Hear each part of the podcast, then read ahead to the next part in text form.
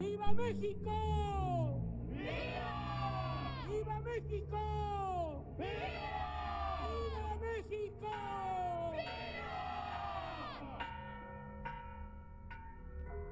Y así, con esta introducción, damos inicio a un nuevo podcast en arquitectura desde cero. Y en efecto, viva México y todas las construcciones que cuentan una historia. Si quieres seguir escuchando este podcast, quédate hasta el final para aprender un poco más sobre la arquitectura y su historia.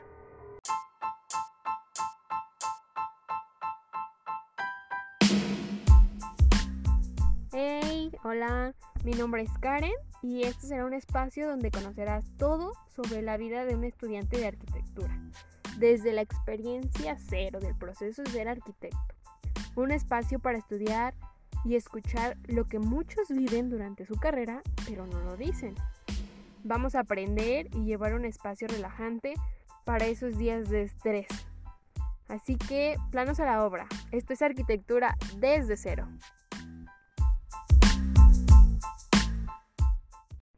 Hola, hola chicos, ¿cómo están el día de hoy? Hoy vamos a hacer alucinio al 15 de septiembre. Si muchos no saben, eh, el 15 de septiembre en México es un día de celebración por completo. Y por supuesto, para honrar ese día, aquí en Arquitectura desde México, claro, es Arquitectura desde México, pero en Arquitectura desde cero nos vamos a vestir tricolores y vamos a hablar sobre el Palacio Nacional, el lugar donde todos los años, desde 1810, se da el grito de independencia. El Palacio Nacional se encuentra en la Ciudad de México y esta es una sede del Poder Ejecutivo Federal. Su ubicación más específica es al oriente de la Plaza de la Constitución en el centro histórico de la Ciudad de México. Esta construcción es sumamente importante no solamente porque eh, en ella se ejerce un poder, sino también por el hecho de que es una de las eh, construcciones más grandes que se encuentra aquí en la Ciudad de México, ya que abarca un área de aproximadamente 40 mil metros cuadrados. ¿Pueden imaginarse eso? y por supuesto que es patrimonio de la humanidad desde 1987. Algo sumamente importante de esta construcción de Palacio Nacional es que en sus inicios, claro, fue eh, residencia privada de Hernán Cortés, pero muchísimo antes aquí fue era un se construyó sobre el palacio de Moctezuma la gran Tenochtitlan. Llegó la conquista, fue, este, se destruyó este, esta gran construcción y ahí se empezó a construir eh, los inicios de este Palacio Nacional y pues fue la residencia de Hernán Cortés, pero ya después se fue adquirida por la corona en ese entonces de los virreyes de la Nueva España. Y créanme que esta construcción ha tenido muchísimas remodelaciones, aproximadamente siete remodelaciones en todos estos años desde que empezó su construcción, que fue en 1522, hasta ahora en la actualidad, que es del 2021. Después de la independencia de México, este lugar fue sede de los poderes tanto ejecutivo, legislativo y judicial alrededor de la, bueno, la mayor parte del siglo XIX, pero después eh, también formó parte, incluso fue residencia personal de los mismos gobernantes de, eh, de los gobiernos que surgieron entre 1822 a 1884. Después también se cambió a ser oficinas presidenciales. Y por último, ya este en el 2019 volvió a ser eh, residencia presidencial, pero en la actualidad pues solo es este un lugar donde el actual presidente hace sus comunicados al público sobre los avances que se ha tenido a lo largo de su gobierno y por supuesto donde se hace la ceremonia del grito de Dolores que es el 15 de septiembre y pues también eh, se da inicio a la independencia el 16 de septiembre donde se hace el recorrido de todo el ejército de, eh, que, que tiene en México. Ahora vamos a hablar un poco de su construcción, de todo esto. La verdad es que ah, si me dicen que este eh, ha tenido remodelaciones uh, desde 1563 a 1924, por obvias razones también ha tenido cambios en su estilo. Yo creo que eh, no podemos definir bien el estilo de esta construcción, sino que tiene muchos, muchos diferentes, pero em, pues también se trata, ¿no? En la actualidad de que las remodelaciones sean bastante similares a lo que su primer eh, inicio era su primer, eh, su primer estilo, vaya. Y podemos encontrar elementos neoclásicos, barrocos y neocoloniales. Y ya por ahí en la década del siglo XX fue cuando se añadió un tercer nivel a Palacio Nacional. Aparte que tiene todos estos elementos, también adquiere un valor, eh, un valor patrimonial, ah, tanto histórico como artístico, por el hecho de que dentro del conjunto existen murales de Diego Rivera. Quien no sepa quién es Diego Rivera, Diego Rivera fue un pintor muy famoso, un muralista famoso aquí en México. Las fachadas del Palacio Nacional, eh, el material con el que está hecho es piedra de Chiluca y Tezontle.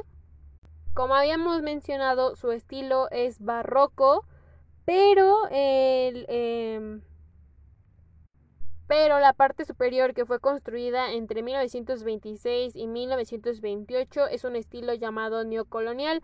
Es un tanto parecido al barroco, pero pues el barroco ya sabemos que es este las características que ejercen al barroco pues es la elegancia, lo extravagante, los detalles, la ornamentación en exceso, el contraste entre luces y sombras con los mismos efectos y la misma ornamentación. Y pues vaya, el estilo neocolonial es algo similar al barroco, pero pues trata de hacer eso, una imitación de la ornamentación en fachadas.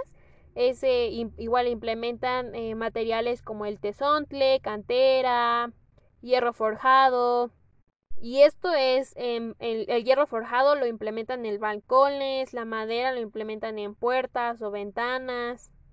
Y si podemos ver bien las imágenes y las fachadas del Palacio Nacional, sí existe esta combinación entre el barroco y el llamado neocolonial, pero pues que viene siendo algo, una imitación del barroco, pero un tiempo después, vaya. Ahora vamos a hablar de las cantidades. Creo que de verdad yo lo veo y tiene mucho, o sea, mucho de qué observar, mucho que analizar. Y bueno, aquí en la planta baja simplemente tiene 25 ventanas rectangulares eh, en pequeñas proporciones, vaya.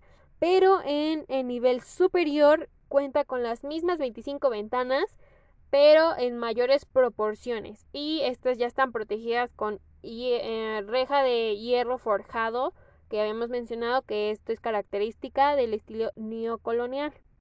También la mitad superior cuenta con, con 39 grandes ventanas balconadas que estas a su vez están revestidas con tesontle en varios tonos diferentes.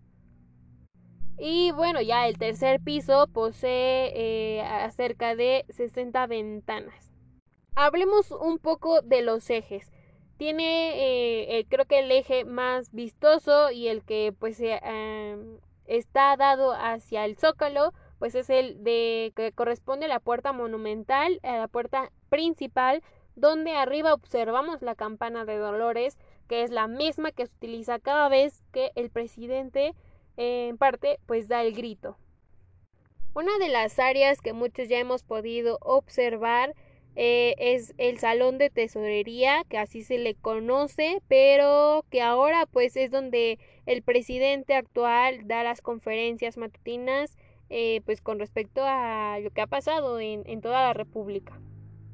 Así como este salón existen muchos otros salones dentro de Palacio Nacional, como uno que es conocido uh, como Juárez, ya que eh, dicen que por ahí el presidente Benito Juárez en ese entonces pasaba diario para ir, dirigirse a su despacho y ya de ahí de, este, pasaba también para dirigirse a, a su habitación. Eh, como este, pues eh, remarcan y se ve resaltado pues varios óleos o murales que pues vienen de la época de la revolución, del zapatista y como este pues también enmarcan una galería donde existen algunos retratos de las personas más importantes que o que quieren resaltar eh, la existencia de estos héroes nacionales que llevaron a, a México a convertirse en una nación libre y soberana. Uno de los lugares de más importancia es el despacho presidencial, donde aquí eh, pues también tiene su historia, vaya, pero que ahora eh, es conocido como la sala privada, donde el presidente se encuentra y en ocasiones da conferencias ante el público mexicano. Este salón o este despacho presidencial está lleno de muebles de estilo renacentista italiano y francés y también aquí es donde se encuentra el sillón presidencial y el librero tan conocido este por vaya pues por las conferencias que los presidentes han dado. Algunas de las áreas que podemos ingresar, que se pueden ingresar a Palacio Nacional es el Museo de, de Recinto de Homenaje a Don Benito Juárez. Es un museo donde muestran algunas de las siete salas en donde pues habitó eh, este presidente y también algunos objetos de su vida y relacionados con ella, vaya. También está la Galería Nacional, la Biblioteca Fondo Histórico de Hacienda, la Biblioteca y Archivo de Francisco y Madero, el Patio Central, patios marianos y las ventanas arqueológicas prehispánicas y novohispanas. También uno de los lugares donde se puede ingresar es al recinto parlamentario. Aquí es donde vamos a encontrar y está expuesta el acta de la independencia. Esta galería está sostenida por 20 columnas de estilo dórico. El recinto parlamentario también tuvo algunas restauraciones y algunas modificaciones eh, por, durante estos años, ya que se modificó aproximadamente en 1972. Aquí viene una historia que la verdad es que me gustó bastante cuando la leí y es que dentro de Patio Central existe una fuente de Pegaso. Esta es la réplica original que existió hace ya 300 años en ese mismo lugar a esta, esta fuente que se conoce como Fuente del Pegaso y es porque la historia pues data del mito griego de Perseo, donde pues mata a Medusa y, todo esto. Entonces aquí se dice que eh, se dedicó esta fuente a Pegaso por las tres virtudes, que es el valor, la prudencia y la inteligencia, ya que Perseo al enfrentarse a Medusa fue valiente, al decidir no mirarla fue prudente y al hacerlo a través del reflejo fue inteligente. Entonces, estas tres virtudes las retoma aquí Palacio Nacional porque quiere referirse a que quien ocupe este lugar necesita tener esas virtudes para poder gobernar al país. Así que si en algún momento van, entren y échenle una vista a esta fuente del Pegaso, que creo que es la verdad que tiene una gran historia. Y otra de las grandes historias fue la del muralista Diego Rivera, que habíamos dicho que este espacio Palacio Nacional es reconocido también tanto por su arquitectura como su historia artística.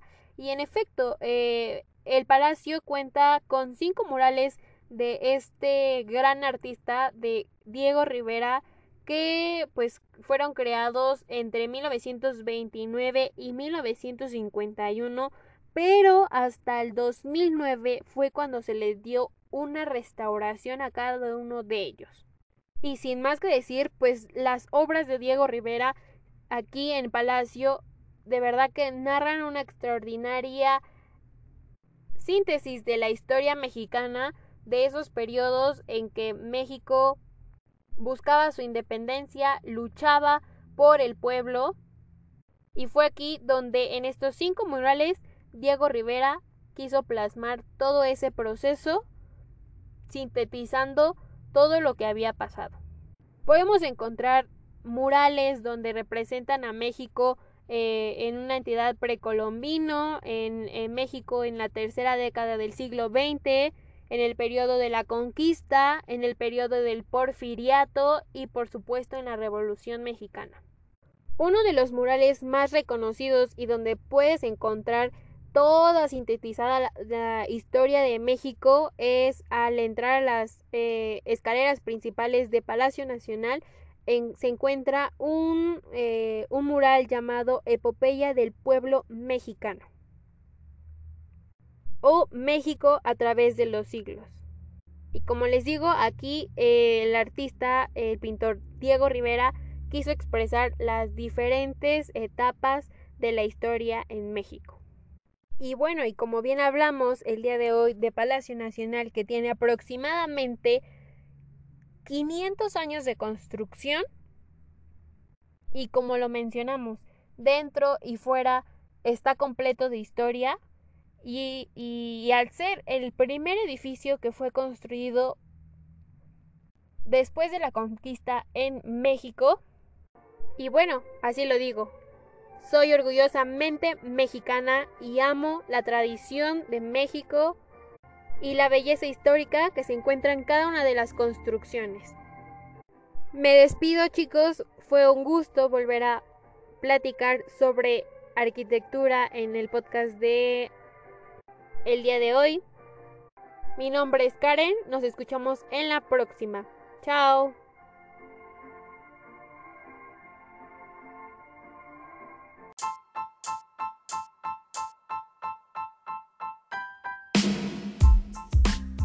Y bueno, no se olviden de seguirnos en todas las redes sociales. Saben que tenemos Instagram, TikTok como Architect desde cero. Y pues para hacer una actividad aquí, que todavía es mes patrio, me encantaría que publiquen alguna construcción de México, de sus alrededores, de cualquier lugar. Etiqueten arquitectura desde cero y digan por qué es su favorita, por qué es su construcción favorita. Y bueno, gracias por escuchar Arquitectura desde cero.